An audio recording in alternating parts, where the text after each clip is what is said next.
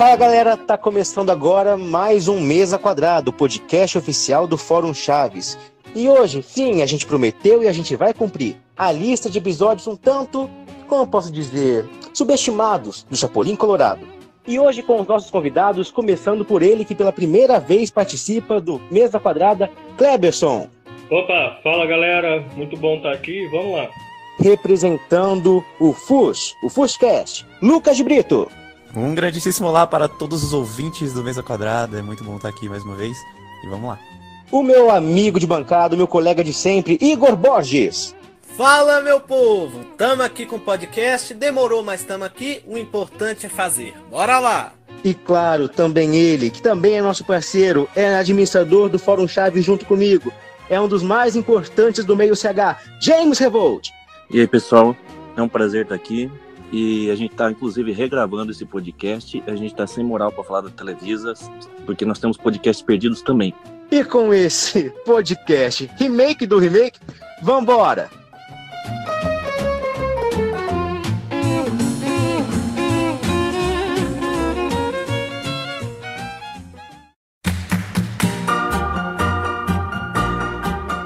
E nosso primeiro episódio subestimado de Chapolin Colorado é E livrai-nos também dos distraídos, livrai-nos dos metidos, Senhor. Quem inicia o debate é com você, Igor Borges. Pois então, esse episódio ele começa com o sketch, que é o sketch do distraído, que é basicamente uma primeira versão daquele roteiro do Dr. Zurita, que é o cara procurando médico por causa que tem o parto da esposa e tudo mais. Só que essa versão ela é um pouco mais tímida, digamos. Ela é um pouco mais tímida porque ela foca mais no negócio do Chespirito ser um cara distraído, nas atrapalhadas dele e tudo mais. Este episódio ele estreou no Multishow em 2018, junto com o sketch principal, que é o sketch do Chapolin. Este do Chapolin, ele é importante pelo lado histórico porque ela é a primeira aparição do Super Sam. Super que é aquele herói americano interpretado pelo Ramon Valdez, que aparece pela primeira vez de uma forma bem interessante, eu vou dizer por quê. O personagem, ele sempre teve aquilo, aquela crítica muito grande aos americanos, aos super-heróis americanos, e nesta vez é muito mais, porque é a, a primeira aparição do personagem, então mostra de algo, mostra de um jeito bem amplo. Isso fica ainda mais evidente porque tem um vilão russo neste episódio. Pensa bem, 1973, Guerra Fria. Um russo contra um americano e a América Latina no meio atrapalhando tudo, no caso do Chapolin, é uma baita crítica, uma baita piada que o Chespirito faz com a Guerra Fria que eu acho genial. É sem dúvida um dos roteiros mais inteligentes do Chapolin. Recomendo muito. Bom, eu acho esse episódio Livrar dos Metidos é, particularmente é um. O sketch eu não gosto tanto. Acho chato e arrastado a forma ali. A dublagem também não ajudou muito, né? Tivemos aquele negócio que no, original é fruta, né? E aqui mudaram pra pet, que rimou com bet, sei lá o quê. Então é um dos sketches que não me agrada muito, diferente das versões posteriores do Dr. Zurita, né? Já o episódio do Chapolin em si, eu considero ele muito inteligente, é, divertidíssimo, né? O Chespirito numa das suas melhores formas ali, brincando com o Edgar, né? Correndo atrás ali, aquela cena deles correndo. A cena com o Super Sam que sempre rende, é um, é um personagem até que deveria ter sido muito mais aproveitado. Acho que o Chespirito usou ele muito pouco na série. E é sem dúvida um episódio que, se fosse dublado né, pela Maga, se o SBT tivesse comprado, exibido desde a década de, de 80, 90 ali, seria com certeza um clássico, porque a história é, tem aquele humor pastelão do espírito mesmo, e por trás tem aquela história da Guerra Fria, né? E aí, James, você que viveu a Guerra Fria aí, o que, que você pode dizer sobre o episódio? Bons tempos, cara. Alemanha Oriental, Alemanha Ocidental, o Muro de Berlim, é uma diversão só, cara. Você tomava cerveja ou vodka, James? Vodka. Então, é como o pessoal já falou aí, o sketch ele, ele é focado mais no espírito distraído, e, e, se você assistir meio sem prestar atenção, às vezes você nem se liga que tem uma relação com o episódio do Tresurita, né? Porque o negócio é focado muito mais no X-Espírito ser distraído. E o quadro do Chapolin aí, a, a, até onde a gente sabe, ela é a primeira aparição do Super Sam. É, a gente tem um, um, relativo desconhecimento dos episódios entre 1971 em 1973. Então pode ser que tenha alguma coisa lá, mas é, como a gente não tem nenhuma evidência disso, a gente considera que esse episódio é a primeira aparição do Super Sam. E o Super Sam é um personagem que, apesar de ter só dois episódios no Brasil, ele é muito popular. Quer dizer, dois episódios na época do SBT, é um, é um personagem muito popular. E aí rola essa alegoria da, da Guerra Fria mesmo, que os meninos falaram aí, que é os Estados Unidos contra a União Soviética, na, no papel do Dmitry Pansov, e a América Latina correndo por fora, né? Tipo, mais atrapalhando que ajudando, que é no caso do Chapolin. E a gente tem uma suspeita, a gente tem evidência, tem uma suspeita que esse quadro ele é baseado de um quadro do começo dos anos 70 que teria sido uma paródia de uma novela que passava na TV Tim. Para quem não sabe, a TV Tim era o canal que exibia o programa do X-Preto na época, antes da Televisa comprar. É, existia uma novela chamada Natasha, que se eu não me engano, inclusive é o nome da personagem da Florinda, e o Luz Polivoces, que era um outro humorístico muito famoso da época, que também era do mesmo canal do X-Espírito, eles fizeram paródia na época, que se a gente tem a, a gravação desse episódio. E os personagens do quadro do Super Sans parecem muito com os personagens dessa novela. Então existe uma suspeita nossa aí que na verdade é uma paródia dessa novela e depois o X-Espírito, quando foi regravar, ele enfiou o Super Sam, deu uma modificada na, na história para ficar como ela é conhecida hoje. Mas é um episódio sensacional, é, para quem amigo meu que fala, ah, tá passando Chapolin, passa um episódio inédito. É o episódio que eu recomendo porque é um episódio muito bom. O Lucas tem alguma opinião? Eu acho basicamente tudo do episódio o pessoal já falou aí. É bem interessante que o Shakespeare, na época, ele criava roteiros que faziam uma relação com o período histórico da época, né? E com isso envelhece bem também, porque a gente coloca ali dentro do contexto. Envelhece muito bem o episódio. E é muito legal a gente poder conhecer, né, a primeira aparição, até como o James falou, mas a primeira aparição do Super Sam aí, que concordando com o Cleberson também é um personagem que deveria ter sido muito mais utilizado do que foi. Mas é isso aí, um episódio bem interessante e uma pena realmente que não passou nos anos 80, 90, o SBT não comprou. Muitos desses episódios dessa lista aqui eu acredito que se tivesse sido passado no SBT seriam clássicos. O lado bom é que nunca é tarde para a gente criar novos clássicos. E por mais que seja episódios da década de 70, Pra gente chegou muito recentemente, né? Pra gente chegou agora em 2018 barra 2019 com o Multishow, com a compra de Chaves e Chapolin. Então é uma oportunidade enorme, assim, uma oportunidade muito feliz nossa de, de conseguir usufruir desse material tão extenso e que era tão escasso pra gente. Mas então vamos seguindo a lista, agora com o caso dos homens que eram idênticos. É com você, James Revolt. O, o Chapolin, diferente do Chaves, a gente teve muitos episódios com roteiro inédito que não eram conhecidos aqui no Brasil. É, o Chaves, o SBT chegou a dublar na Rio Sound aqueles 14 episódios que foram exibidos em 2014 e eles deixaram só os episódios semelhantes de lado, que é o material que foi dublado agora pelo Multishow para completar a série. Como os Chapolin eles não davam muita atenção, a gente pegou aí pelo menos uns 20, entre 20 e 30 episódios com roteiro inédito, que não tem nenhuma versão parecida com os episódios clássicos que passavam no Brasil. Essa lista que a gente montou tem 10 episódios e os 10 são roteiros diferentes.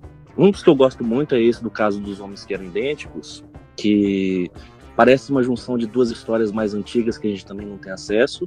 É a primeira lá da Florinda entrar na casa com o Tripa Seca rondando, e, e depois né, a confusão lá de ter o, o personagem do Ramon, que ele é idêntico ao vilão, e ele tem medo de ser confundido com o vilão e levar um da polícia e essa coisa toda. Existe uma outra versão desse episódio que ela é perdido mundial. Então, dessa época dos anos 70, é a única versão que a gente tem. Então, isso faz o, o episódio ser um pouco mais especial. E é um episódio, assim, que você vê que o Chapolin ainda estava meio em definição você pega, por exemplo, o personagem do, do Ramon Valdez, embora ele seja um, um gangster e esteja atuando na cidade, eles deram o nome de Racha Cuca no, no, no áudio original, sendo que o Racha Cuca depois estabeleceu-se que o Racha Cuca seria o vilão do só nos episódios de Faroeste. E a dublagem brasileira tentou é, seguir esse padrão que se veio posterior, né? Em vez de chamar de Racha Cuca, chamar de Tripa Seca, que é o nome do personagem versão gangster do, do Ramon Valdez. E é um episódio atípico em muitas coisas, até não sei se é spoiler, mas falar que tem personagem que morre no meio. É, é um episódio meio diferentão, eu gosto bastante dele. O James bem falou, um episódio bem diferente. Eu acho ele um episódio assim bem. Não é bem essa palavra, mas é um pouco pesado em algumas situações. Tem um lado criminal muito interessante, mas ao mesmo tempo mantém a essência de Chapolin, que é mesmo mostrando situações um pouco realmente mais pesadas, menos infantis, manter a pegada de ser algo engraçado, ser algo assim até pastelão. Neste episódio consegue cumprir bem essas duas coisas. A história, eu vou explicar sem dar muito spoiler, é que um cara, ele é muito parecido com um bandido e ele corre o risco, dois riscos na verdade, porque a polícia recebeu a ordem de atirar para matar caso vê esse bandido. Então o cara ele pode ser visto na rua e pode levar um tiro sem ser o bandido e o bandido tentar se aproveitar da aparência. Então o cara corre risco e quem o cara chama Chapolin. É um episódio que você se surpreende ao mesmo tempo que consegue dar boas risadas. Eu gosto muito. Agora eu comentando um episódio, que é bem difícil até comentar aqui porque eu sou mais mediador, mas eu gosto bastante desse episódio porque ele não é um dos mais recentes, muito pelo contrário, né? Ele é mais do, início de tudo ali. Uh, a gente sente muito bem o Ramon. O Ramon tá maravilhoso no episódio. Ele consegue dar nuances dos personagens, né? Dessa dualidade, muito gostosa de assistir. E a gente vê que o X-Espírito ele tá exatamente caminhando para um seu auge de público, mas no texto eu acho que ele tá melhor do que em muitas fases dele acho que ele só consegue viver uma, uma outra fase assim de, de, de escrita e de como mediar tudo isso lá na década de 90, quando o programa X-Espírito coloca o Chomper, assume o grande, com a, a, o grande personagem, assim. Vale tentar também para o, o elenco de dublagem, né? A dublagem ficou bem executada. Eu tenho um pouco de birra com a, com a mudança de nome, só um pouco de birra, mas é coisa minha mesmo, no geral ficou bom. E a interpretação de todo o elenco tá, tá magnífica. Não tem o que tirar, não tem o que pôr, é, é excelente. Acho que o Kleberson quer falar alguma coisa? Pode falar, Kleberson. É, eu acho esse episódio, né, o pessoal já resumiu super bem. E é isso que vocês falaram. O Igor falou uma coisa que eu achei. Acho que foi o Igor que falou, que eu achei perfeita. Que o episódio retrata um lado mais criminal, assim, né, que o espírito escrevia. E a gente, quem assiste o programa X-Espírito na década de 80, né, que eu estou assistindo agora, a gente percebe muito isso no texto do X-Espírito em 80. Ele leva a série e consegue perfeitamente passar por todas as linhas, tanto a criminal quanto a cômica nesse episódio, porque é um episódio com uma história muito boa e ao mesmo tempo cômico, né, como por exemplo aquela piada da, da namorada do Chapolin, né, da égua colorada lá que ele vê o cartaz. Então é um episódio assim bem completo e quem dera tivéssemos em vez de tantos remakes na série tivéssemos episódios tão completos como esse, né? A gente vê ali o auge do espírito escritor. É, isso muito se deve também pelo começo, né? A fase mais experimental dele. A partir dali, ele foi criando os roteiros né? usados é, nos remakes seguintes e tudo mais. Uma coisa que esqueceram de citar aí também é que a rua da casa é o reciclada, né? Do, das espécies dos Chompers. Se você perceber ali, dá pra ver. Bem ali na, na parte esquerda ali da rua e tudo. É, e é um, um, roteiro bem, bem bacana, bem bacana. Uma pena que a segunda versão de 76 seja perdida no Mundial, porque, enfim, vamos ver aí como, como, como, se sucede, né? Se a gente consegue é, essa, essa Copa. Infelizmente, só tem um trecho de 14 segundos, se eu não me engano. Mas é, é muito bom poder conhecer o roteiro aí, a primeira versão.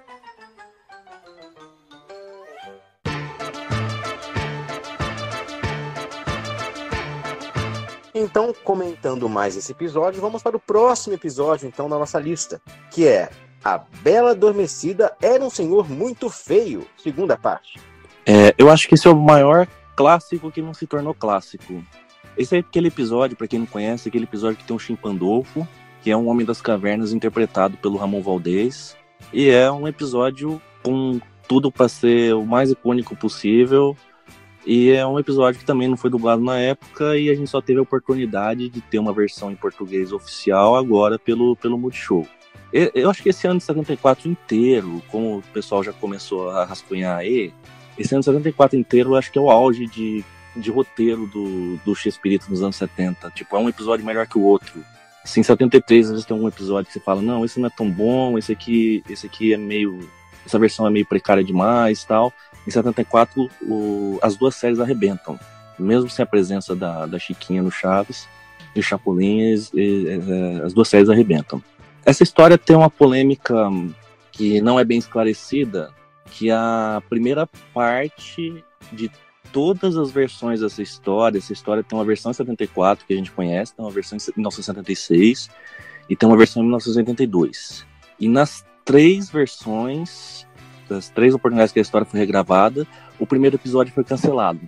Então isso aí leva a gente a crer que houve alguma censura ou alguma coisa que, que não, não, não, não consideraram correto e cortaram é, todas as versões desse episódio. A Florinda chegou a mencionar uma tweetcam que ela fez com o Chespirito que existiam episódios cancelados por razões políticas. É, a gente supõe que possa ser o caso, o caso desse, desse episódio aí. E não sei, cara. Agora até com essa conversa que talvez vão conseguir recuperar algum episódio, que o Grupo X-Espírito tá indo atrás disso. A gente tá sempre na torcida que apareça tudo, ou pelo menos boa parte desses episódios. Esse episódio aí, talvez a gente tenha uma chance maior com a revista em quadrinho, porque pelo que a gente conseguiu apurar, foi publicada na época a revista em quadrinho, retratando esses, essa, essa saga do. É, era, ela saiu um gibi por semana, e, e o gibi correspondia a um episódio. Então, talvez tenha essa versão que, que vai, elucidar essa dúvida da gente, né? Por que, que o episódio foi cancelado? É censura mesmo? Se é coincidência? Mas é, o pessoal vai falar bastante dos episódios aí. Eu, eu acho esse episódio muito, muito legal. O, a interpretação do, do Ramon com o Homem das Cavernas é divertidíssima. É, a versão de 76 ela é um pouco mais expandida, tem aquela cena lá do disco, e muito divertida as duas versões. Para quem não, não, não, conferiu nenhuma, as duas são muito boas. É muito bacana ver, como a gente já falou aqui, desses, desses roteiros experimentais e tudo. E também ver o quão bom o Ramon Valdez é, né, cara? 74, com certeza, foi, assim, o pico da, das séries. Tanto de Chaves quanto de Chapolin, questão de roteiro, questão de histórias, questão de atuação, questão de dinâmica, sabe? É, trio Ramon, Carlos e Chespirito. E falando de Chapolin, é sempre muito bom ver ele nesses personagens mais diferentões, né? E a, o episódio é muito legal. Apesar de não ter a primeira parte, é, é, assim, a gente consegue entender bem o conceito, a história. A primeira parte é, não faz tanta falta para poder entender o contexto de tudo. E, e, é bem bacana. A gente pôde ver também né, na versão de 76 aí, expansão dessa história com mais uma parte. Infelizmente, a gente não tem a primeira parte, Acho que pelo menos pra gente seria bom saber o roteiro dela para ter uma ideia do que acontece. Além do, do resumo que tem, né, no começo da segunda parte, nas duas versões. Mas é mais uma dúvida aí que a gente tem, né, do que, que acontece. Queria falar sobre agora.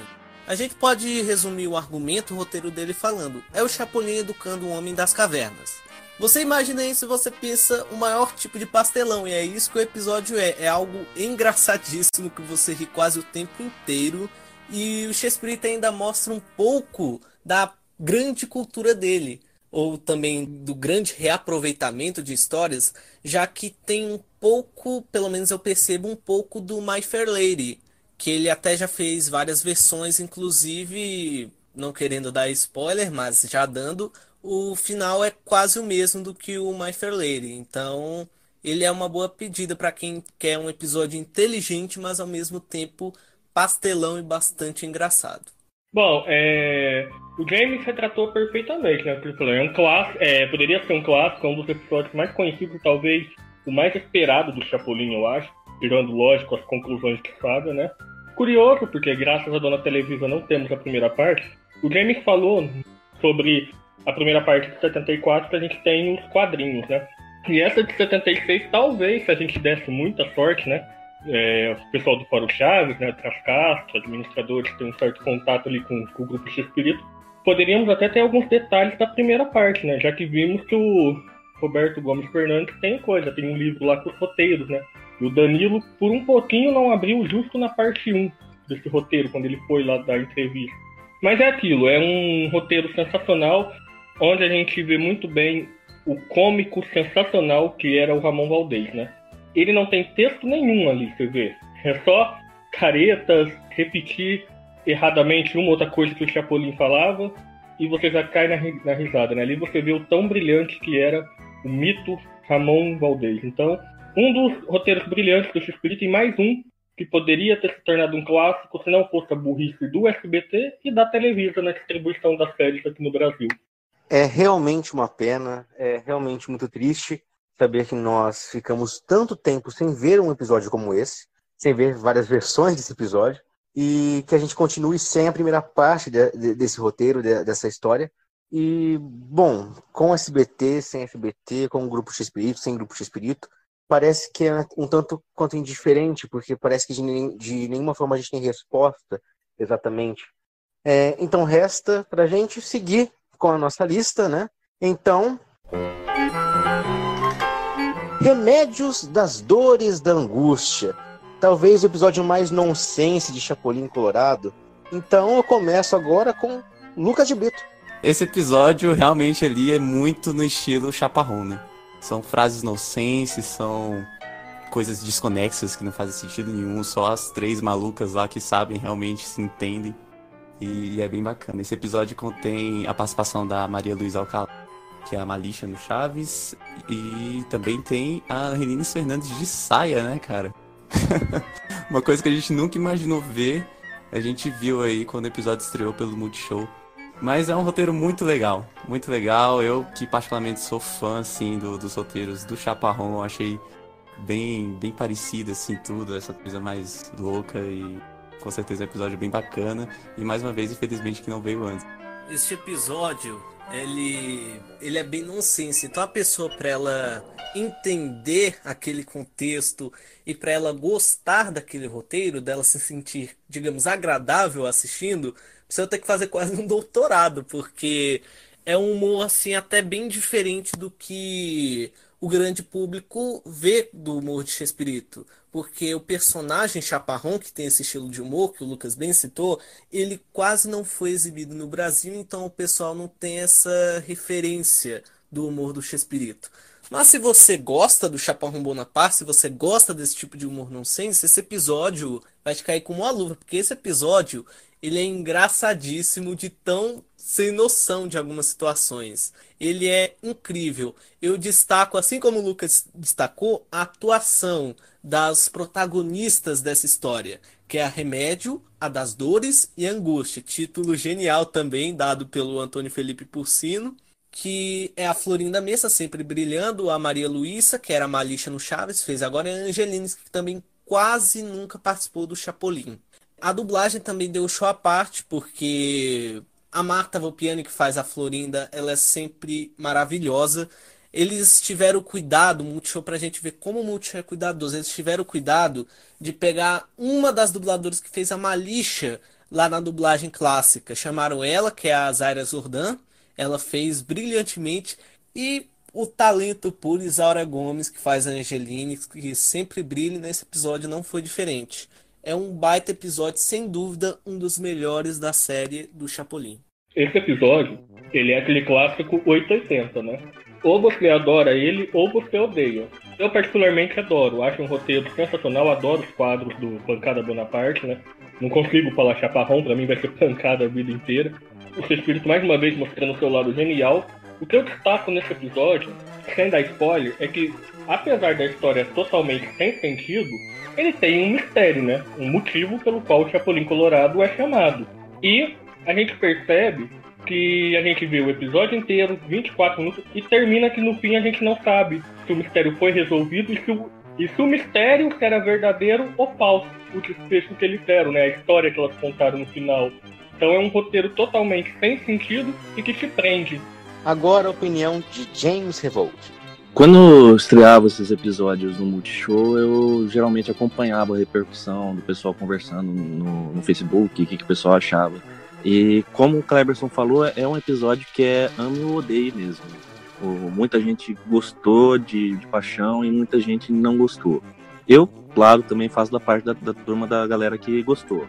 Uma coisa que a gente já apontou aí é a diversidade dos estilos de roteiro que o Shakespeare tinha habilidade para fazer às vezes, sei lá, o pessoal assiste só os Chaves que passam no SBT e só aquela coisa dentro daquele mundinho fechado. Talvez não tenha conhecimento da, da pluralidade, da, da diversidade do, dos conceitos que podem ter. O pessoal citou há pouco aí também o, os roteiros criminais com Los Caquitos, que é o Chaveco, que é muito bom. É, com Pancada Bonaparte ou Chaparrão, a gente tinha esse humor nonsense. E como nessa fase aí, entre 73 e 79, ele estava focado mais no Chaves, no Chapolin do Dr. Chapatin, é, Chaves não tinha muito como, acho que, modificar aquele estilo. Dr. Chapatin também não. Então, o Chapolin era essa, esse, esse caminho de, de fazer roteiros diferentes. De colocar um, um negócio de suspense, de colocar um negócio de terror, de colocar mistério, é, de colocar esse humor nonsense, até um pouco de humor negro meio nesse episódio aí da, do, do Remédios também. De colocar as histórias parodiadas, né, James, que ele gostava de fazer. Sim, o Chapolin foi, a, foi o lugar para ele, ele fazer essa, essa diversificação dele. Então, assim, você vê que muita gente que costuma assistir o Chapolin tanto quanto o Chaves, ou o pessoal da antiga, ou o pessoal que assiste agora no Multishow, ou vê pela internet, já está já, já tá mais acostumado com esse tipo de, de variação no trabalho dele. Além de experimentalismo também, a gente tem esse negócio que o Kleberson falou, que é o final meio que você termina e fala, nossa, mas será que era isso? Será que era outra coisa? Será que não? Então é uma coisa que até faz você ficar refletindo um pouco sobre aquilo, né? Não é um negócio que tá lá de graça, assim. Recomendo.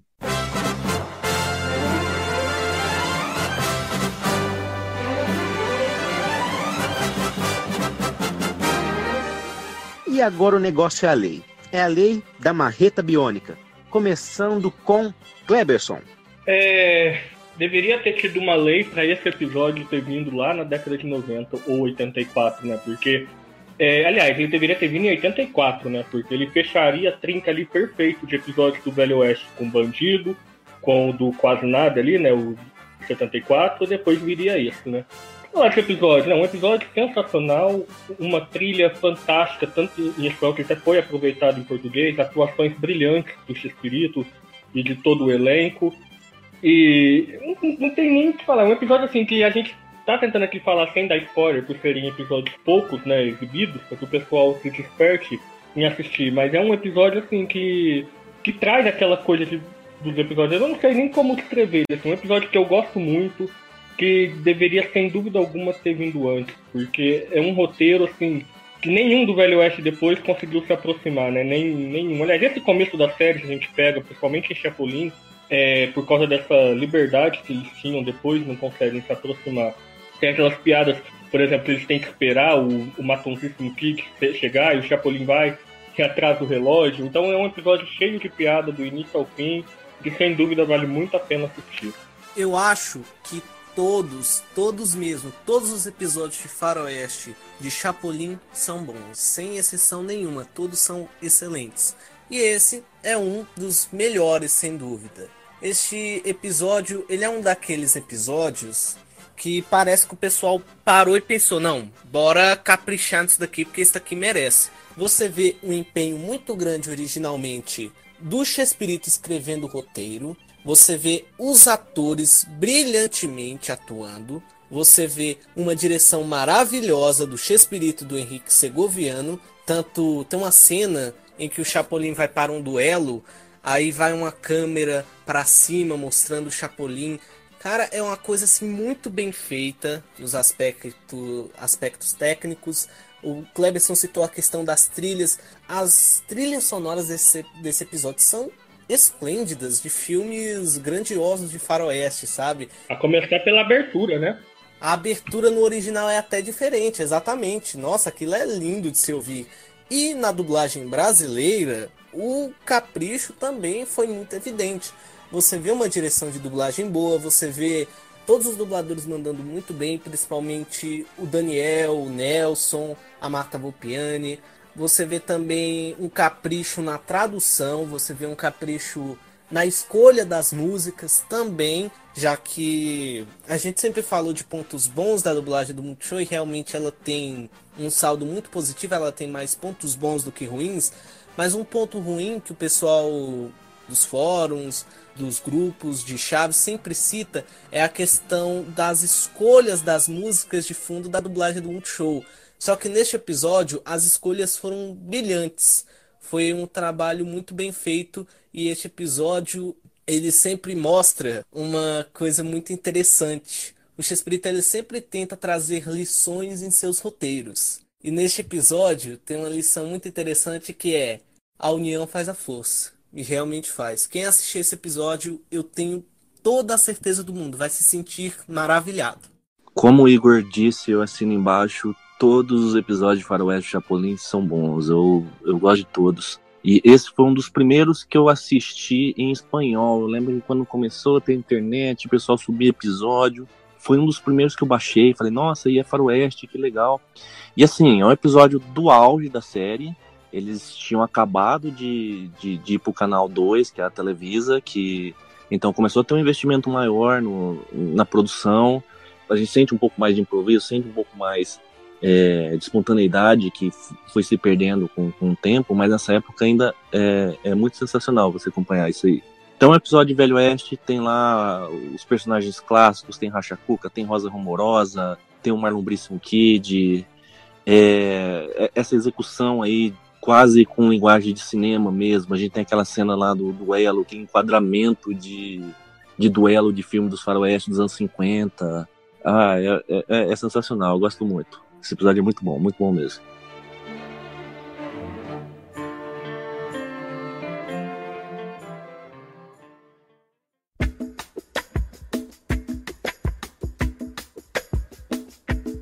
A gente tem que falar agora de algumas apostas, porque você quer apostar como tem muito episódio que a gente deve ter completo por aí, mas que a gente nunca viu na TV? Quer apostar como teve episódio que não passou na TV, mas que estreou na internet? Quer apostar como tem episódio que foi dublado, mas talvez não completo? Quer apostar como esse episódio foi dublado depois, exibido e estreou na TV só em 2018? Pois é, é o caso do episódio Quer apostar como nunca mais eu entro em uma aposta? Acho que é importante a gente contar a história desse episódio para quem para quem tá ouvindo a gente e não conhece. Esse episódio, ele até onde a gente sabe, ele nunca foi exibido na televisão aberta aqui no Brasil. Porém, quando a gente chegou em 2014 e chegou na época das eleições, o SBT fez uma transmissão especial de Chapolin para a internet e passou vários episódios clássicos lá com material até raro, que era abertura, encerramento dos episódios, era uma coisa que a gente não estava acostumado a ver na TV. E esse episódio passou uma única vez, no, oficialmente no Brasil até então, nessa transmissão. Aí, tipo, nossa, todo mundo, nossa, vai passar o episódio da sinuca do Chapolin que é inédito, uau, uau, uau, todo aquele fuzuê da galera feliz. Só que quando passou o episódio, o episódio tava faltando os sete minutos finais. Ele passou os 15 minutos lá, ele tem uma interrupção é, assim, imediata lá e, e, e, o episódio termina. Isso deu margem a, a muitas especulações na época. Se o episódio teria vindo incompleto para o Brasil, esse episódio teria vindo completo, dublado, normal na época, e depois perderam um pedaço. E muitas teorias sobre o assunto. Ah, porque se tivesse vindo completo, tinha passado na, na época lá em 84. Ressaltar, a dublagem é de 84, aquela dublagem com eco, o Chapolin com aquela voz de batata na boca ainda. É uma delícia ouvir cada segundo daquela dublagem. O dia que passou isso aí, a gente ficou, nossa, que delícia, que maravilha. Aquele chiadinho de fita, né? Aquele chiadinho de fita, cara. Nossa, aquele eco assim, aquelas BGMs, toda aquela coisa da gravação da época. Era quase uma viagem do tempo a gente ver uma coisa que a gente nunca tinha visto até então. Então, assim, a gente ficou cabreiro, né? Aí existem aí boatos que esse episódio você teria aparecido completo, se não apareceu. O fato é, ele foi exibido com dublagem clássica os 15 primeiros minutos. Se você procurar aí no YouTube, procurar na internet, você vai achar a dublagem clássica dos 15 primeiros minutos, que é o que a gente tem. No YouTube não vai achar mais não, viu? É, no YouTube não vai achar mais não, porque a Televisa tá arrancando tudo, mas enfim, se der sorte vai achar. Aí quando esse episódio veio pro Multishow, ele veio sem dublagem e ele ganhou uma dublagem nova, muito boa por sinal do pessoal da Som de Veracruz. E, e é isso, assim, é, é um episódio que eu acho que Claro, também teria, como todos esses outros, é, é chovendo molhado falar isso. Mas seria um clássico também se tivesse passado, poxa, Chapolin jogando sinuca, Doutor Chapatin fazendo as apostinhas dele lá com quase nada e com tripa seca. É um episódio que tinha tudo para fazer muito sucesso aqui. E tem essa história turbulenta, né, cara? Essa curiosidade aí que a gente gostaria muito um dia de saber o que aconteceu, mas vai saber se a gente vai chegar tanto. Bom, como curiosidade, né, o James falou que o episódio vem em espanhol, né, pro Multishow. A gente sabe também que a Televisa tem a mesma edição podre que o SBT exibiu na internet, porque eles soltaram no canal deles no Vimeo, né? E até parece que tem 5 segundos a mais de fala do que a edição do SBT. Tem uma frase a mais cortada no meio. Exato. É aquilo, né?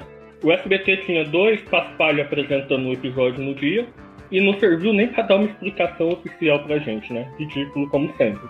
Sobre o episódio. É um episódio que a gente tem dois roteiros em um, né? E que funcionam muito bem interligados como separados. Tanto que durante o programa Xespirita, em 1980, 90 ali, o Xespirita exibiu várias vezes, né? Eles separados, né? Que foi o que começa com a parte das apostas, lá do Chapatin, né? Os bandidos. E depois tem essa parte do Chapolin. Eu, particularmente, acho esse episódio meio chato e arrastado. É, vale pela dublagem maga, vale por toda a história por trás dele, que a gente nunca vai saber completa, mas eu, particularmente, não gosto muito. Eu gosto da primeira parte, porque o Dr. Chapatinho é sempre hilário, né? Então aquilo dele apostando, dele ganhando, piada sobre ele ser velho e saber do jogo, né? Enfim, é um, é um episódio que a primeira parte me agrada muito e que tem toda essa história por trás. Claro que devido à dublagem de 84, que é sempre magnífica e maravilhosa em Chapolin, com certeza, como o James falou, seria um clássico. Mas em termos de roteiro, eu prefiro muito mais a versão de 79, não sei porquê, do que essa de 75. Dublagem de 84, principalmente Chapolin, tinha que ser tombado como patrimônio histórico da humanidade. É muito bom aquilo. Bom, sobre o episódio, bem bacana, eu gosto bastante dele, assim toda essa parte do Dr. Chapatin sacaneando o Tripa Seco quase nada, muito bom. E é legal, né, ver, por mais que tenha sido bem rápido, é, os dois personagens interagindo, né, o Chapatin e o Chapolin, assim, já que o crossover com o Chaves só saiu em 76, com o Dr. Chapatin já tinha saído antes, visto que as sketches do Chapatin também eram dentro do Chapolin, né. Mas é um episódio muito bacana, a redublagem da ação de Vera Cruz também ficou bastante bem feita. Infelizmente teve que acontecer essa dublagem. Eu acredito que o episódio ele não foi dublado pela Maga, somente 15 minutos. Eu acredito que tenha sido sim dublado o episódio inteiro. Mas incompetências, né, de SBT, Televisa e afins, a gente perdeu esses 7 minutos aí talvez para sempre. É incrível, né? A incapacidade de gerir um produto para uma emissora de TV, ou melhor, para duas emissoras de TV, pode levar a perda de material histórico, de material audiovisual. Eu, eu podia esperar muita coisa de qualquer, de qualquer rede grande, tanto como maltratar no ar alguma coisa, mas a partir do momento que você percebe que o arquivo de determinadas emissoras também é uma bagunça, que, que tornam possível que material desse tipo se perca, mesmo que em parte, como, como foi o caso, significa que os próprios materiais de autoria deles, no caso do SBT, né, aqui no Brasil, são deixados de lado. Eu reparei isso quando estava assistindo até o especial do especial entre aspas, né? A, a, a, matéria que fizeram a respeito do, do Gugu, do falecimento dele e tudo mais. E é, é, é complicado você ver a falta de material para exibir da, dos anos 80, dos anos 90. Parece que isso, para muita gente, só existe nos anos 2000. Parece que só criaram um, o arquivo, um acervo decente a partir dos anos 2000. Quanta coisa se perdeu, quanta coisa é mal cuidada, quanta imagem maltratada. E não só de um produto estrangeiro, o material nacional é deixado de lado. E, então a gente fica assim, gente, para onde a gente recorre? Porque aqui a gente não tem. Lá no México foi enviado depois, então lá também provavelmente não tem. Ou quando tem, acha a coisa mais aleatória do mundo, né? Tem episódio Mag que estreou recentemente, ou seja, é muita doideira para tanta, tanta incompetência misturada. Eu fico até pasmo de perceber isso.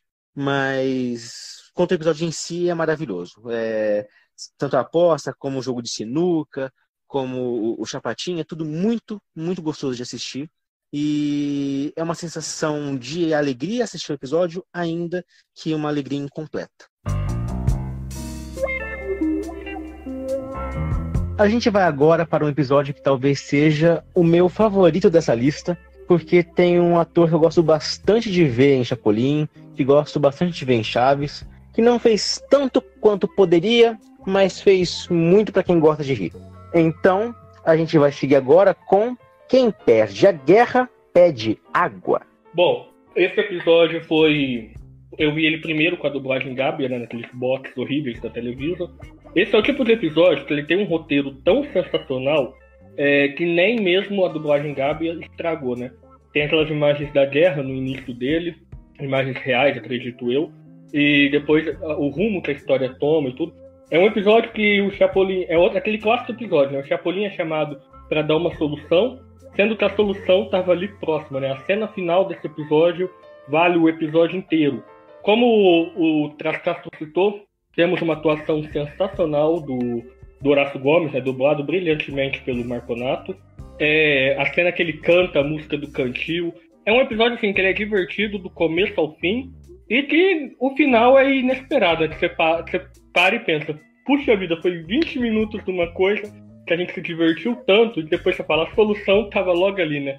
Será que na vida real tem pessoas tão burras assim, digamos, como esses personagens desses episódios? Eu acho, digo.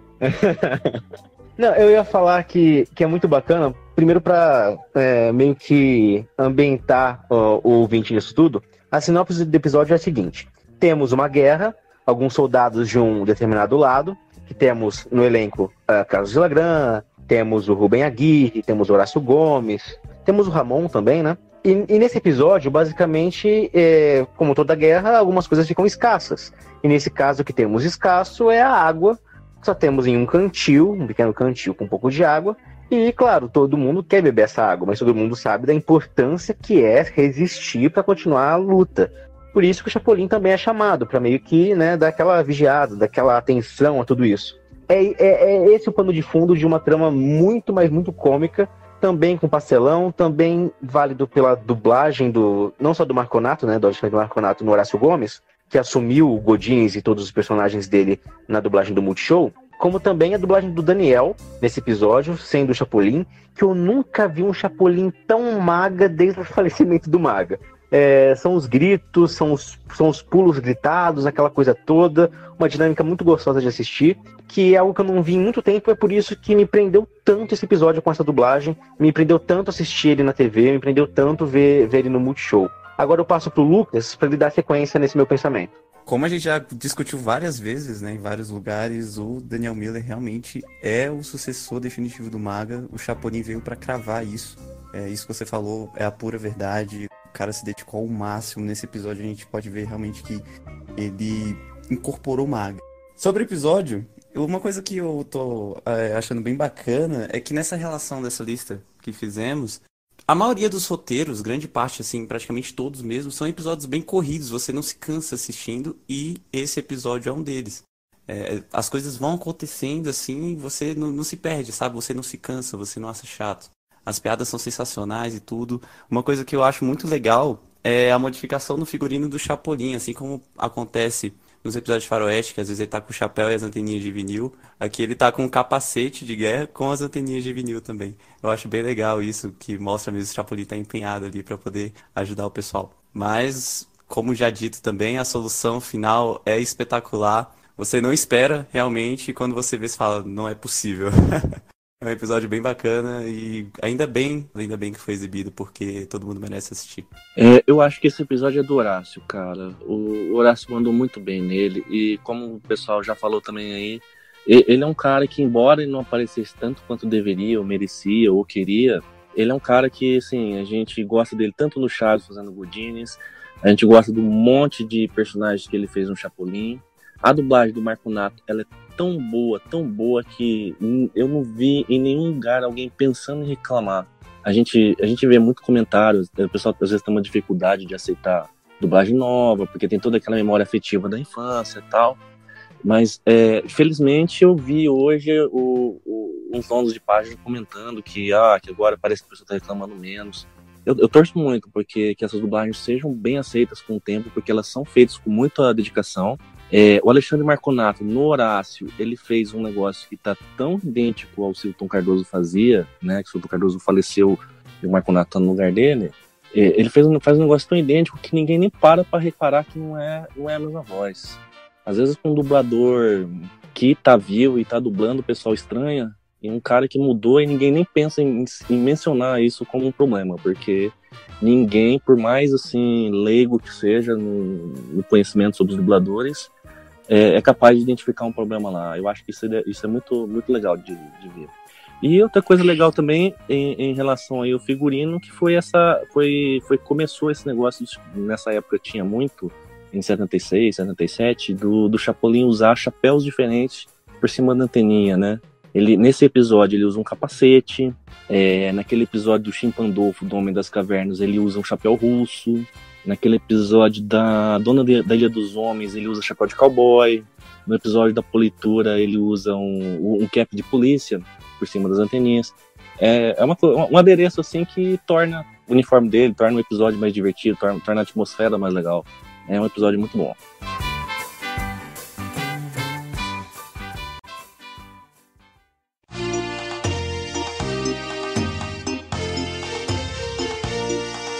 E agora a gente vai para o nosso próximo episódio dessa lista que pode não ser muito grande, mas tem a nata da nata dos episódios menos conhecidos de Chapolin.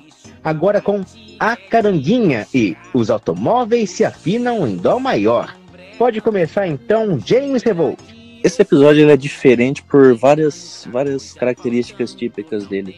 Primeiro que ele começa com um clipe do Dr. Chapatin. Ele não tem um sketch, não. É um clipe musical é, o Espírito tinha lançado em 76 o disco dele e aproveitou o, tanto, tanto a série do Chaves quanto do Chapolin para divulgar esse disco e colocar as músicas como clipes ou inserida dentro de um contexto lá da, da, da história do episódio.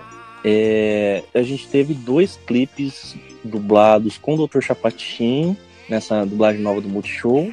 A gente teve um clipe do Chaves lá do no Festival da Boa Vizinhança e teve no Chapolin nos Duendes uh, o clipe dos palhaços.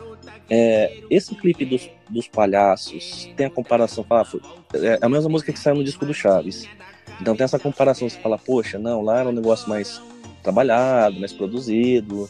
É, o Chaves já tinha uma versão dublada pela Maga também, que é, é, é, meio assim problemático você fazer uma comparação com a memória afetiva de um negócio que você ficou 35 anos assistindo. Então, assim, eu, eu senti que essas duas músicas do Dr. Chapatin foram as, as duas melhores, assim, pelo menos a da Uva Pasta eu fiquei ouvindo o dia inteiro. Quando passou o episódio no dia, eu fiquei o dia inteiro ouvindo a música, essa da Caranguinha também.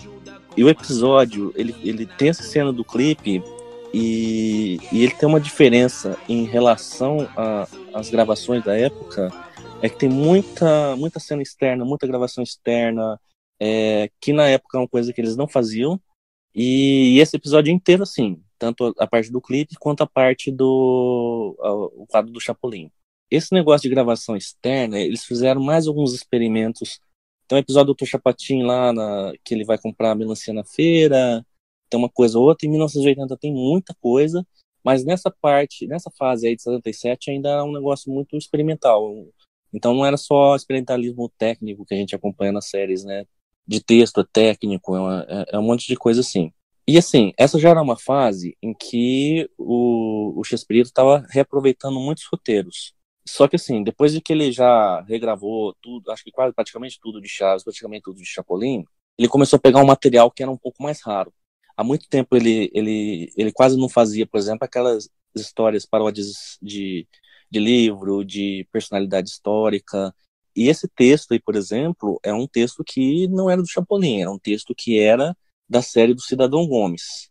Esse episódio, o episódio presente de casamento, é um material que ele pegou, assim, não estava mais sendo gravado por ele mesmo há muito tempo, e ele transformou esses roteiros em, em histórias com o Chapolin.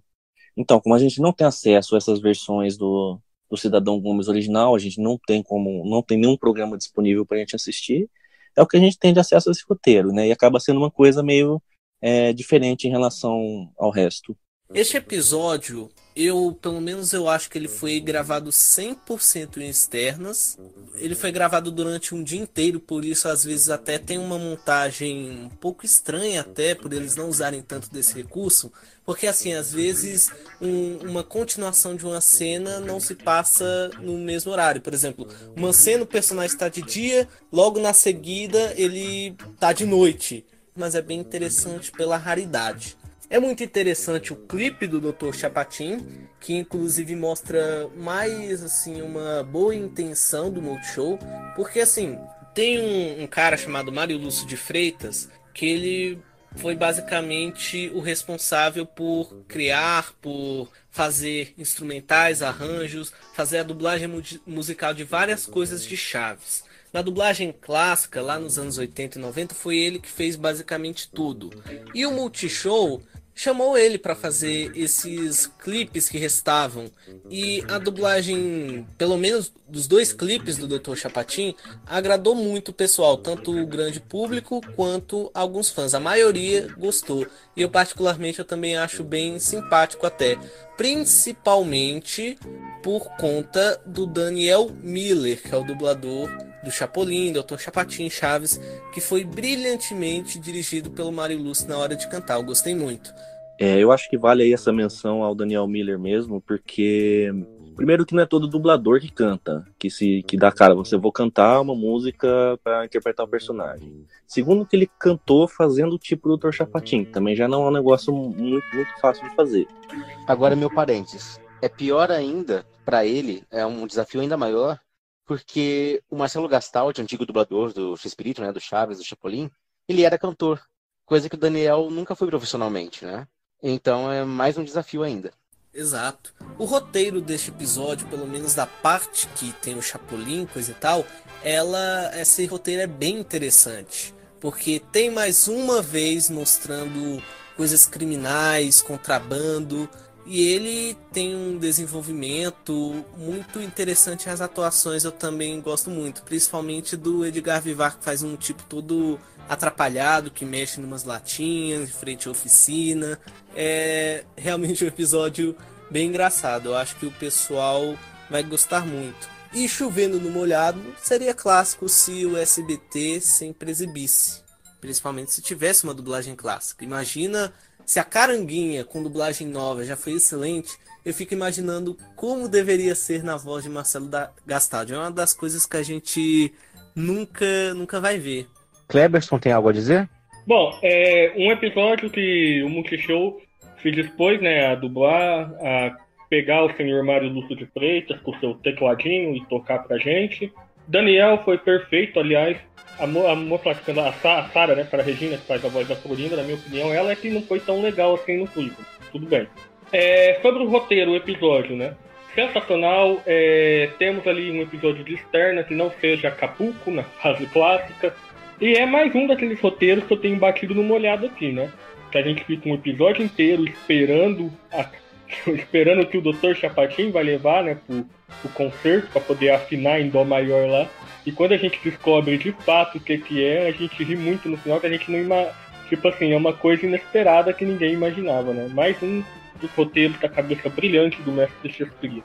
Bom, o pessoal resumiu muito bem o episódio aí, o grande charme dele é o clipe e a gravação externa. Eu imagino tanto que era caro para gravar externamente naquela época, né? E uma coisa que o Igor citou realmente que para mim, assistindo essa primeira vez, para mim foi meio estranho, né? Que é a questão dos horários da externa. O lado de fora da oficina sempre claro e de vez em quando dentro da oficina escuro, porque provavelmente foi gravado à noite. Lucas, é o fuso horário entre a esquina e a oficina.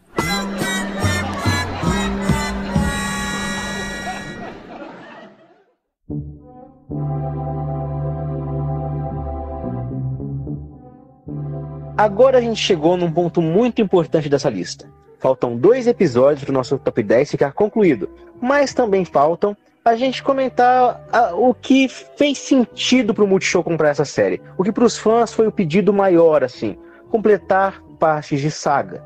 Agora a gente vai comentar um episódio muito querido que se tornou clássico antes de chegar ao Brasil e também uma utopia. Será que um dia iriam dublar? Será que um dia iam achar a parte maga? Não veio maga, mas foi dublado. Branca de Neve e os Sete Chewin Chewin Chun Klein, parte 3.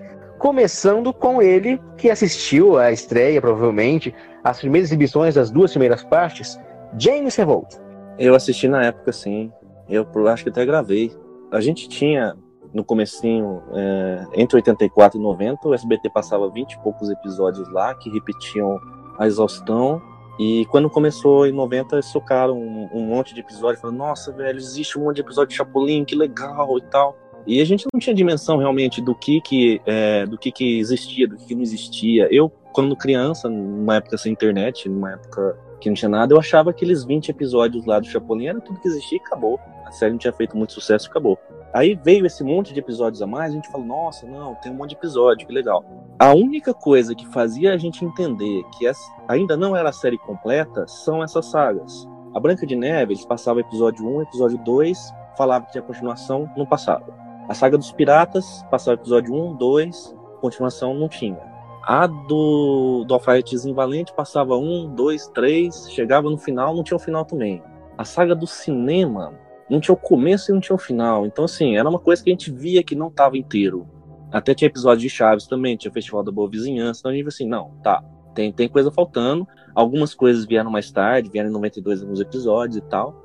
Mas assim, eu acho que é, é uma, é uma coisa que deixa muito claro o desleixo, não só da Televisa, lógico, se a Televisa manda tudo bagunçado de qualquer jeito, é um problema deles também. Mas assim, um desleixo do SBT, sabe? O seriado faz sucesso, o bagulho batia às vezes primeiro lugar e era segundo sempre e tinha e todo mundo gostava, era uma série de sucesso e passava uns episódios faltando o final e tipo ninguém dava a mínima para isso. E assim, não é um negócio, gente, a gente fala assim, ah, que tem problema no SBT, não é que naquela época não compraram tudo. O Chapolin teve episódios estreando em 2005, em 2006 estreou episódio, em 2008 estreou episódio, em 2013 estreou um monte. E eles pararam. É, essa exibição de 2013 foi dos episódios semelhantes. Eles começaram a passar e tiraram do ar. Então vai saber quantos episódios com dublagem antiga estão lá, tá esquecido, tá abandonado, a gente nem sabe. Então, assim, é um negócio que não é que, ah, naquela época foi um negócio meio nas coxas. Não, o negócio foi nas coxas e continua sendo nas coxas. Tanto que a gente teve episódio lá do, do Romeu e Julieta de 79, que estreou agora, em 2018, no Multishow. É, é absurdo, absurdo.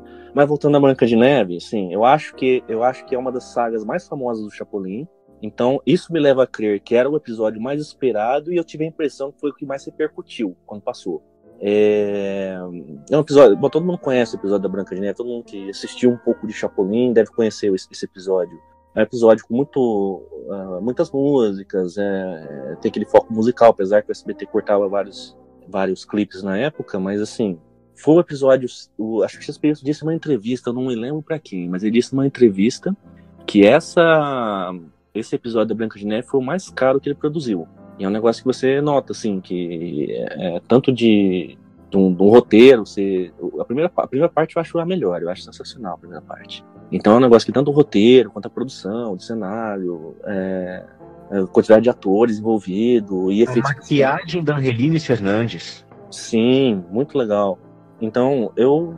E, e, assim, a gente foi muito feliz também nessa dublagem que a, a Som de Vera Cruz fez. A Isaura fazendo a Angelines Fernandes no lugar da Helena Samara, que é falecida, que é a Angelines Fernandes, que é a Bruxa 71, ela foi demais. O tava bom, foi uma dublagem muito legal. Eu acho que foi, foi um dos episódios mais assim que a galera mais se emocionou quando teve a estreia no Multishow. E é isso aí, pode continuar. É como o James falou, foi. É talvez o episódio assim que o Multishow ia exibir que é o mais esperado de todos. Eu sei que o pessoal tem um, um pouco de preconceito de não assistir é, episódios diferentes, quer assistir o mesmo de sempre, mas eu acho que assim que você assistir duas partes, dois episódios, mas sem saber o final, sem saber a conclusão, é como, sei lá, comer pipoca sem sal. É uma coisa assim que falta algo. Fica uma experiência incompleta. E ter acesso a esse episódio, principalmente dublado, é uma coisa assim, uma vitória dos fãs. O que o Multishow fez assim, eu sou extremamente grato. É algo que o SBT e a Televisa não fizeram em quase 30 anos. É algo assim que o Multishow fez o básico mas é o lucro que a gente recebe. A gente foi muito favorecido com essa exibição, a gente ganhou muita coisa, ainda bem. Sobre o episódio, ele mantém, como é que eu posso dizer, o nível das outras partes, porque é um episódio engraçadíssimo, é um episódio assim que ao mesmo tempo tem aquela coisa mágica que é uma obra sim dos irmãos Green, do Walt Disney, porque é uma adaptação da Branca de Neve, então eles com aqueles musicais, que na parte 3 tem um musical espetacular com o Ramon Valdez e a Angelines Fernandes, que fazem um dueto incrível nessa parte 3. que é, dando spoiler, o clipe Las Brujas, incrível. E ele contém uma dublagem, uma dublagem nova, que ela mesmo assim, ela não, como é que eu posso dizer, ela não tentou ser fiel. Ela foi natural fazendo aquele episódio, mas ao mesmo tempo conseguiu ser fiel em algumas coisas mesmo sem querer. O Carlos Saido, que fez o espelho, ele foi muito, mas muito fiel ao que ele fez lá nos anos 90. A Isaura Gomes, a nova dubladora da Angelina Fernandes, Dona Clotilde e tudo mais, ela não parecia que era uma dubladora que não era clássica, não parecia outra pessoa. Ela foi esplêndida. Os outros dubladores também fizeram um bom trabalho, em exceção de dois, que é o Mauro Ramos, que fez o mestre, personagem do Rubem Aguirre, que por conta da dublagem não ter um pouco de cuidado em ser fiel a, ao que foi feito nas outras partes, ele fez um tom muito diferente do outro dublador. E o Alexandre Marconato, que a gente elogiou muito ele no Horácio Gomes, neste episódio ele acabou fazendo um deslize por fazer o anão Atim de uma forma muito parecida com o Mickey, fez um timbre que destoou do dublador anterior.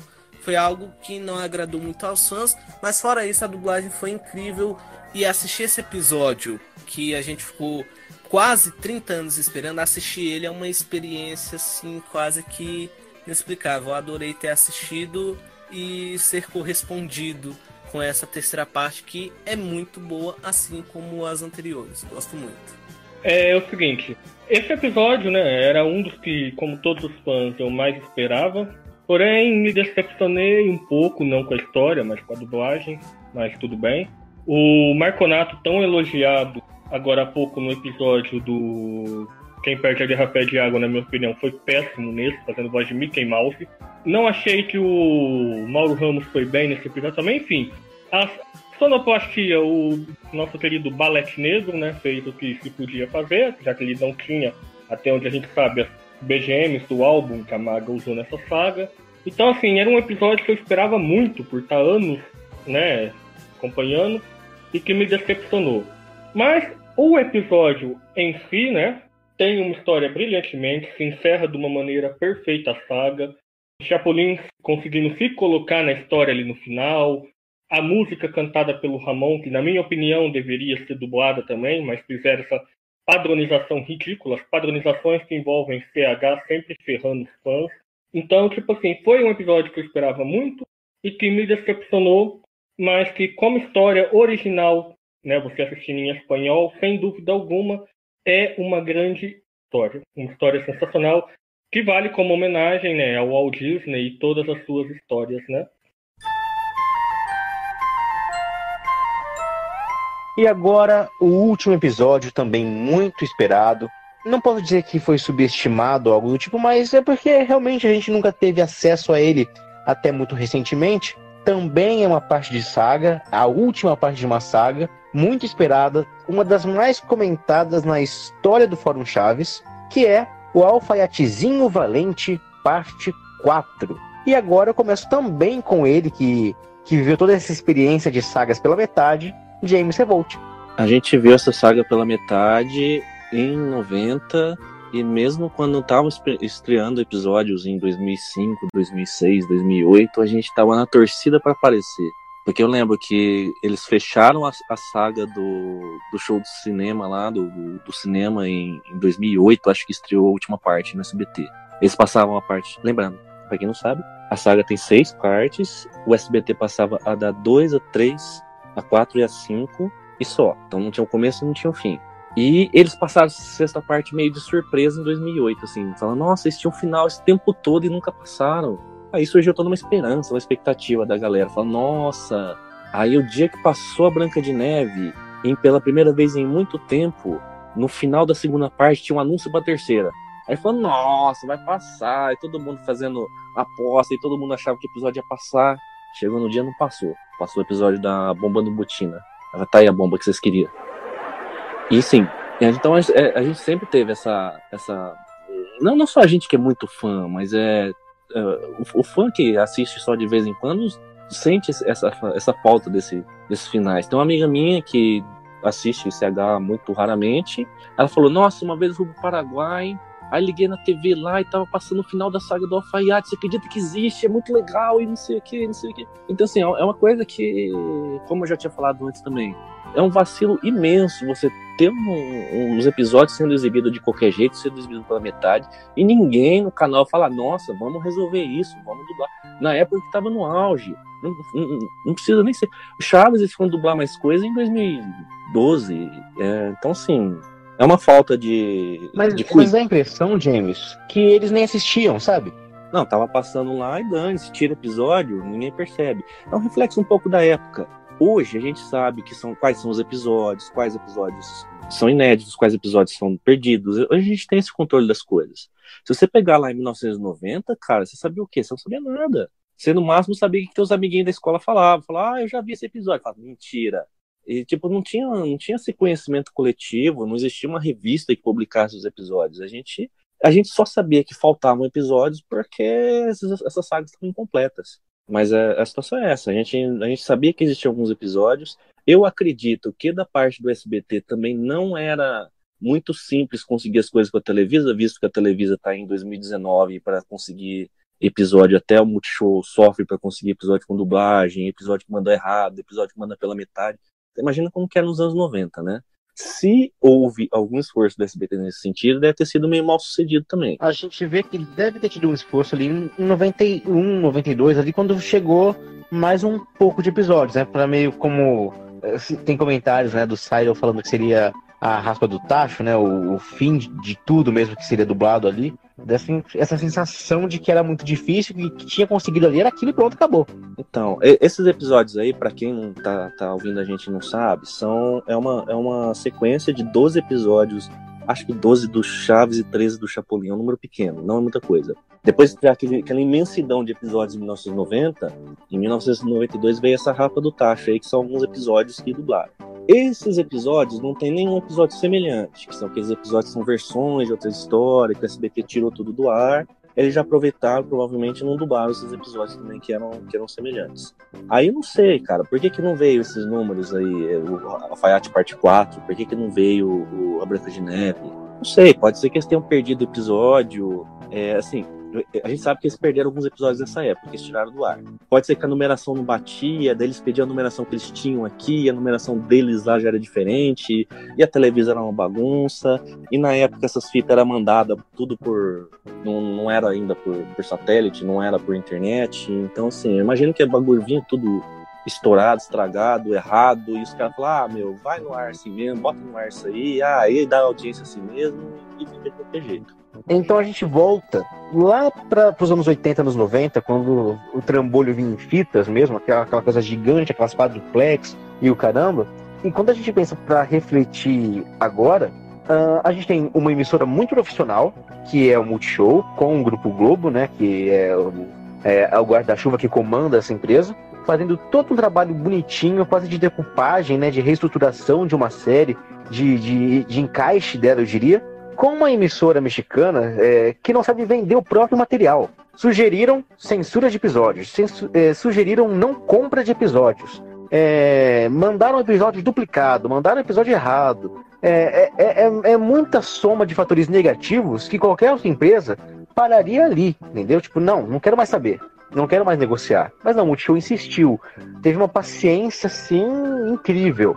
E a gente chega ao ponto de às vezes ver uma televisão da vida Agora tem, tem na Amazon as séries também, obviamente incompletas, porque o material que tem ali é mais ou menos o que tinha na Netflix, numa edição muito porca. O Multishow teve que lidar assim com gente amadora mesmo. A gente percebe que um conglomerado como a Televisa só está num topo como esse, de, de, de alcance é, nacional lá no México e muito mundial com, com as novelas, muito por falta de, de competência do restante, porque dizer que eles são competentes é, não, é, é, mentira, né? Não são competentes. É, só dão um desgosto há 40 e tantos anos de amadorismo completo. A gente paga o pato? Paga o pato. Agora, vem uma emissora decente, bacana, que se propõe a ajudar, que se propõe a, a fazer com que fãs mesmo, que é um trabalho de nicho, né? É, pra, é TV pagar é para nicho. Colocar tudo isso à disposição do público é, para mim foi o maior ganho, é, como fã mesmo, de ter as séries exibidas pelo Multishow. E ter o Alfaiatezinho Valente parte 4 é meio que a coroação disso tudo junto com, com o episódio da Branca de Neve, sabe? Porque foi, foi muito. Muita gente ficou ansiosa por isso, muita gente esperou muito tempo. E talvez esperasse pela eternidade, se dependesse de qualquer outra emissora. É, eu acho que esses que eram, que eram finais de saga são, são, eram mais esperados. Era Branca de Neve, é, o Alfaiatezinho, e uma coisa que a gente espera até hoje, e vai continuar esperando, que é a saga dos piratas, que essa parte 3 não tem nem México nem nada, então a gente vai ficar sem ela mesmo, pelo menos por enquanto. Pelo menos por muito tempo, se depender da, do, do esforço da Televisa em cuidar da própria história, a gente tá lascado. E assim, é um episódio legal, a dublagem tá bacana. Eu acho que foi perto do da Branca de Neve, talvez tenha sido o que mais repercutiu. E é um dos últimos episódios que tem o Carlos Villagrán. Eu acho que ele estava bem no pique, no, Chapolin, pelo menos, nos personagens que ele fazia, o, o rei nessa, nessa saga do Alfaiatezinho. Eu acho muito massa, muito bom. E a gente contou com a dublagem do Nelson Machado. Nelson Machado, que é o dublador do Kiko, do Carlos Villagrán. Para quem não sabe, ele não dublou o Kiko na Rio Sound. Mas, quando o Multishow foi dublar os episódios faltantes aí do Chaves e Chapolin, eles conseguiram trazer o Nelson Machado de volta. E cara, mano, é, na boa, o cara faz muita diferença. A dublagem que ele fez pro Multishow parecia que ele tava em 1990. Apesar dele ser um cara já com 70 e seus, seus 70 e tantos anos, de assim, não parece que mudou nada, não envelheceu, é, é, tá ótimo. E o Chapolin, a gente sente muito isso porque o Carlos Villagrán tinha vários tipos lá, né? Ah, tinha o caipira, tinha o policial, tinha o Carlito, de, que parecia fazer o meio Jarleus, tinha o Carlos com a voz normal. É, e, e to, entre essas seis, sete variantes aí do Carlos, tá tudo igualzinho. O Nelson mandou muito bem nessa dublagem. A dublagem do Chapolin foi sensacional, porque a gente teve o Daniel Miller, que mandou muito bem no Chapolin, a gente teve o Marco Nato, e o Nelson voltando e fazendo tudo igual, cara, é demais, é demais. A dublagem do Chapolin ficou muito boa. E que bom que o Nelson Machado mandou bem isso aí também. Então recomendo, cara. Se a pessoa gosta de Chapolin, não assistiu ainda essas dublagens, não assistiu é, o final da saga da Branca de Neve, não assistiu a saga do Alfaiate, cara, vocês não sabem o que estão perdendo, meu. E a pessoa às vezes tem uma dificuldade, ah, que é dublagem nova, meu, se você assistir quatro, cinco, seis episódios, você já acostuma e vai que vai dá uma chance, porque vale muito a pena. Sobre o episódio em si, é a parte final, ou seja, é onde tudo se desenvolve e é onde a moral da história é mostrada. Como é que é a sinopse desse episódio? Eu vou contar sem dar muito spoiler. O rei, ele chama o alfaiatezinho para resgatar a princesa, que havia sido sequestrada pelo gigante e levada até a casa dele no bosque. O alfaiate vai até lá, e é neste local onde tudo se desenvolve, é onde o Chespirito mostra a moral da história, que com valentia as pessoas conseguem tudo. E o Chespirito até deixava isso bem claro, principalmente em entrevistas falando do Chapolin e tudo mais. Ser valente não é não ter medo. Ser valente é ter o medo e mesmo assim conseguir superar.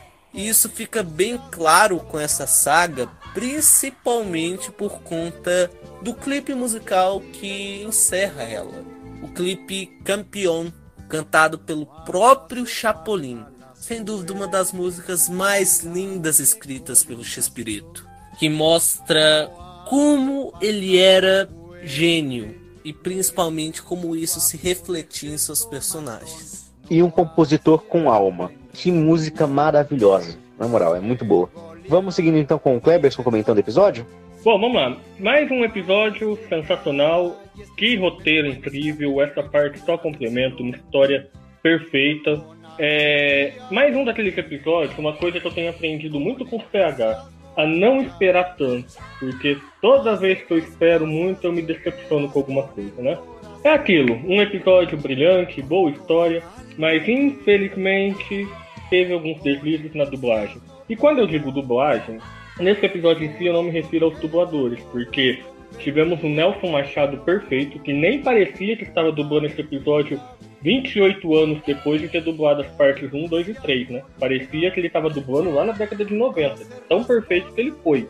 É, Daniel Miller foi excelente no Alphayashi Rin, tem nem o que falar.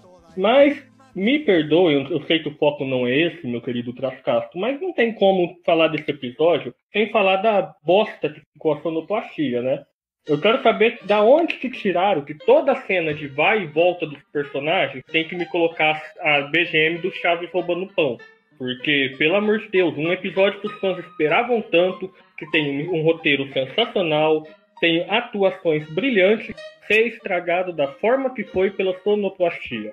Uma coisa que sabiam que os fãs estavam esperando tanto, o cara que fez a sonoplastia é fã como a gente e caga desse jeito no episódio.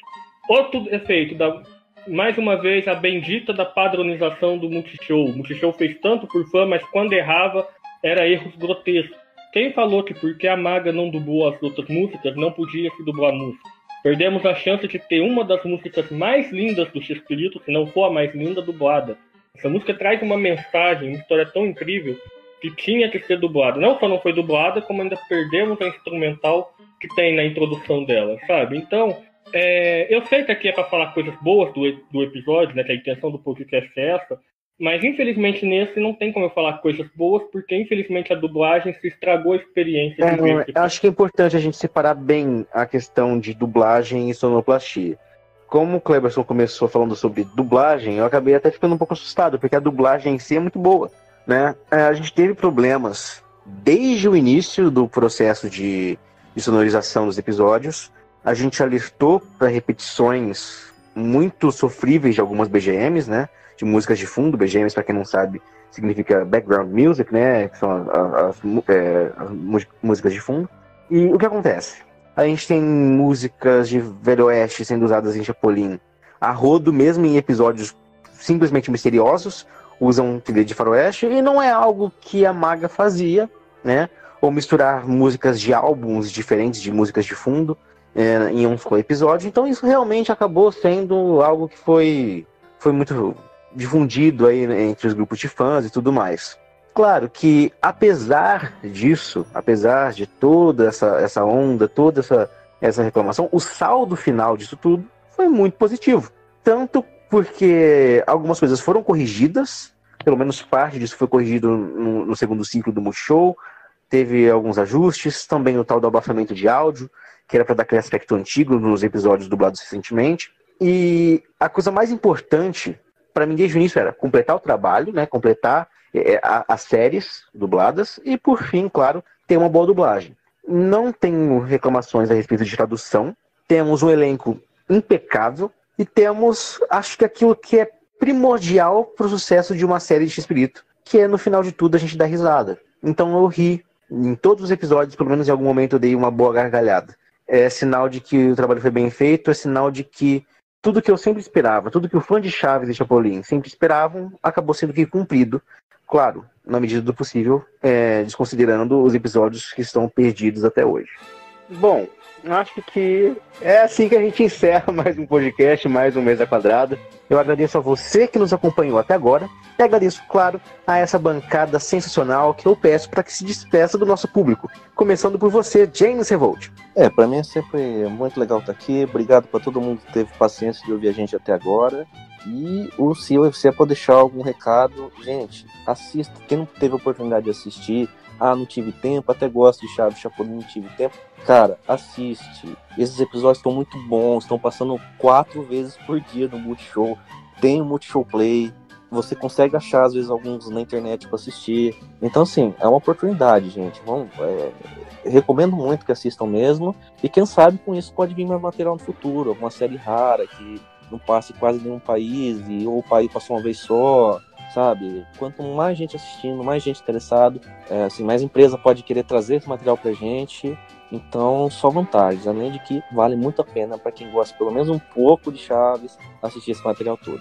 É isso aí. Valeu, obrigado. Lucas de Brito. Bom, muito obrigado pelo convite. Foi um papo muito bacana, muito legal.